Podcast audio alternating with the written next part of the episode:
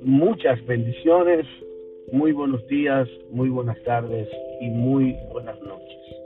No importa en el momento que usted me escuche, les doy la bienvenida a este su canal Edificando sobre las rocas.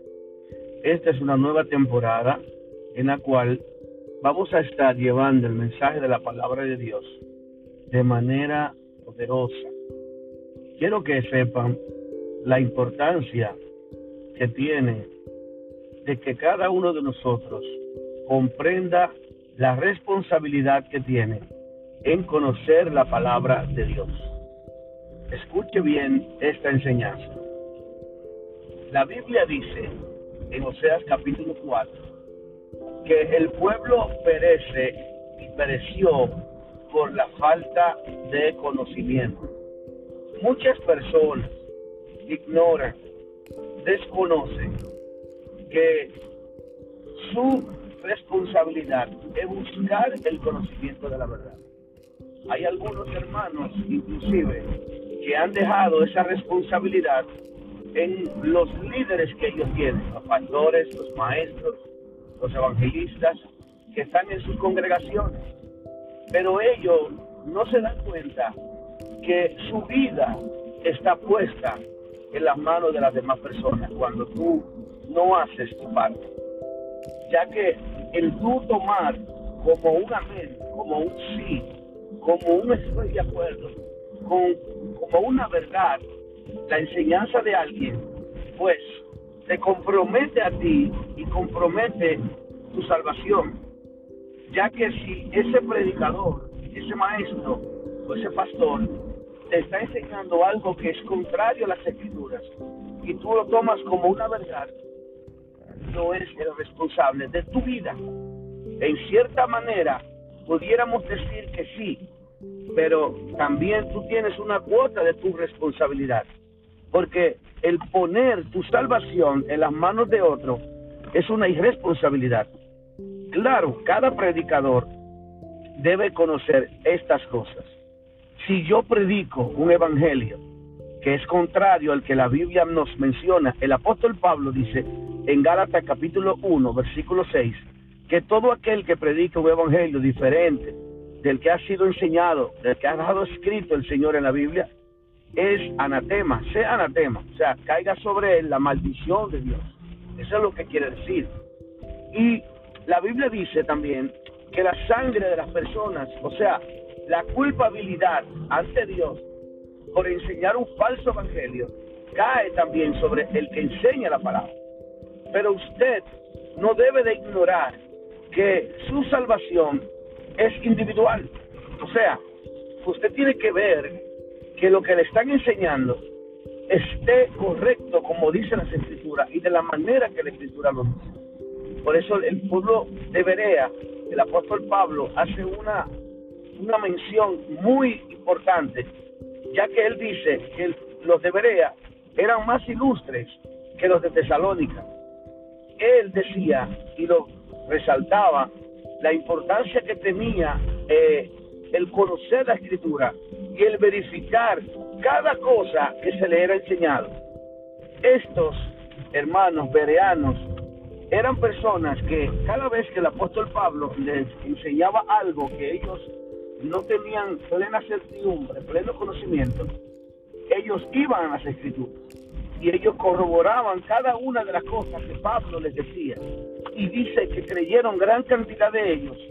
Pero, hermanos, cuando una persona que es apercibida, que es diligente, que le gusta verificar la veracidad de lo que se le está diciendo, tiene fe, oiga bien, su fe es más fuerte, es una convicción fuerte, es una base sólida, es inquebrantable, es como aquel que Jesús decía, le compararé a aquel que cavó, cavó y cavó hasta que encontró tierra firme y encontró una roca y ahí entonces puso el cimiento. Amados, en la Biblia nos manda el Señor a que busquemos la verdad. El Señor dice en Juan 8:32 y conocerán la verdad y la verdad nos hará libre. Es decir, que cuando tú buscas la verdad, tú tienes que escudriñarla para conocerla, para tener una, un entendimiento completo de la verdad. Tú debes de buscar la verdad, tú debes de escudriñarla. La verdad no está en la superficie, la verdad está profundizando. La verdad se encuentra cuando tú excavas como un tesoro en medio de una mina y tienes que buscar hasta que encuentras esa verdad. Y esa verdad tienes que purificarla como el oro. A través de la palabra de Dios tenemos nosotros la capacidad de discernir lo que viene de Dios y lo que no viene de Dios. Toda palabra que sale de la boca de Dios es un alimento sólido, es un alimento espiritual que garantiza una nutrición espiritual, una fortaleza y un entendimiento, un gozo, una paz, una fe poderosa, ya que conserva y contiene los nutrientes espirituales que Dios ha depositado en su palabra. Pero amados, ¿qué pasa cuando nosotros decimos sí y amén a cada palabra que se predica sin antes verificar? Estamos diciendo al decir sí o al decir amén, estoy diciendo, yo doy testimonio y estoy de acuerdo con esa palabra que se está predicando y doy testimonio, doy fe y testimonio de que es verdad, de que eso es verdadero. Por lo tanto, cuando tú dices amén a una palabra que bíblicamente no es correcta, estás comprometiendo tu salvación y estás aceptando como verdad absoluto lo que esa persona te está enseñando. Es bueno que nosotros entendamos que escudriñar las escrituras es una necesidad. Muchas personas creen que no es necesario estudiar la Biblia, que solamente yo me siento en el culto, me siento los días que voy a la iglesia, escucho la predicación, cuando algo lo entiendo digo amén, y muchas veces hasta sin entender simplemente digo amén, creen que el participar de la iglesia te va a salvar. Muchas personas creen y se llevan de lo que dice Hebreos 10, 25, donde dice, no dejando de congregarnos como muchos tienen por costumbre. Es bueno congregarse, es bueno estar los hermanos juntos en armonía, como dice Salmo 133, porque allí envía Jehová bendición y vida eterna. Pero ¿cuál es el punto? Que cuando te congregas, tú estudias la escritura. Cuando te congregas, tú adoras a Dios. Cuando te congregas, tú debes orar. Pero no solamente en la iglesia. Tú debes de mantener ese estilo de vida en tu casa. Porque el Señor dice, cuando estés en tu casa, cierra tu puerta el aposento y busca a tu Padre en secreto y Él te recompensará en público. Ese debería ser en la iglesia, cuando vamos, se nos instruye, se nos enseña para que eso que usted mire en la iglesia, para que eso que usted ve en la iglesia, usted lo practique día tras día. Usted come todos los días. Jesús dijo, no solo de pan vive el hombre, sino de toda palabra que sale de la boca de Dios. El Señor le enseñó al pueblo de Israel en el desierto que cada día debían de salir a buscar el maná. El maná representa el alimento espiritual que es la palabra de Dios.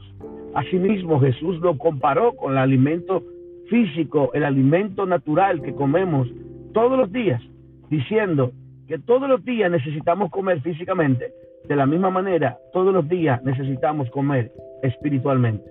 Así que ese alimento espiritual no te lo da el pastor, ese alimento espiritual no te lo da el líder, ese alimento espiritual te lo da el Señor. Eso es lo que nos enseñan en la iglesia, eso es lo que enseñamos en la iglesia, no para que solamente en la iglesia tú recibas la palabra, no para que solamente cuando vayas a la iglesia tú adores, no solamente cuando vayas a la iglesia desempolves la Biblia y la abras para estudiar, para leerla.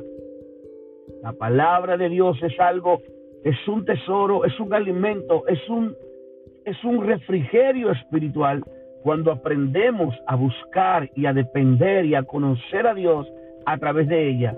Podemos disfrutar como el manjar de la miel, la dulzura de la miel, que es la palabra de Dios. Cada vez que conocemos la forma, el carácter, las cualidades de Dios, el amor de Dios, la pasión de Dios, lo que Dios ha hecho por ti, los planes que Dios tiene con tu vida. Conocerlo es delicioso. Tú necesitas estudiar las escrituras. Tú necesitas pasar tiempo en la palabra de Dios, pero necesitas también tiempo para adorar a Dios. y no necesitas solamente ir a la iglesia para hacerlo. La iglesia es el lugar de reunión para enseñarle a los creyentes qué es la, cómo es la manera de buscar a Dios. Luego que tú tienes el modelo, luego que tú conoces el modelo, tú lo empiezas a practicar en tu intimidad, en tu relación diaria con Dios. Jesús les enseñó a los discípulos, ustedes orarán así, porque ellos le dijeron, Señor, enséñanos a orar. Jesús como maestro, al igual que nosotros, los pastores y los siervos, les predicamos, les enseñamos cómo deben de orar, cómo deben de leer la Biblia, cómo se estudia la escritura, cómo se ora, cómo se adora a Dios. Jesús le dijo a los samaritanos, ustedes adoran lo que no saben, nosotros adoramos lo que sabemos. Hay una manera de adorar, hay una manera de orar, hay una manera de estudiar la Biblia. Y eso es lo que enseñamos. ¿Para qué? Para que tú en tu casa, en la comodidad de tu hogar, cuando tengas el tiempo libre, cuando decidas decir, voy a, voy a sacar, voy a santificar esta media hora, esta hora, para leer la palabra, para adorar a Dios y para orar. Eso es necesario.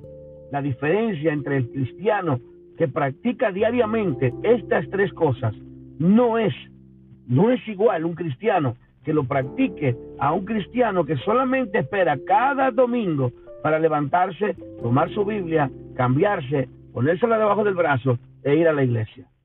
El crecimiento, la fe, la convicción espiritual no es lo mismo. Una dependencia de Dios.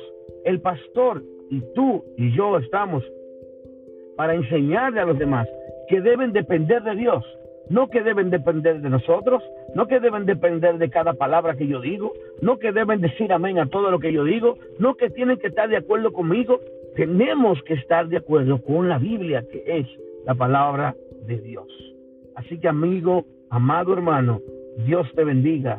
Quiero que tú escuches este mensaje, quiero que lo compartas, quiero que lo tomes para ti, lo guardes en tu corazón y entiendas y puedas escudriñar lo que estoy diciendo a, a la luz de la escritura y puedas escudriñar lo que está en tu corazón y pedirle al Espíritu Santo en esta hora, Espíritu de Dios, pon en mí la pasión de estudiar tu palabra, de adorarte, de cantarte, de expresarte mi amor y de, y de orar, no solamente viniendo a pedir, a pedir, a pedir, a pedir, hay tantas cosas espirituales que necesitamos.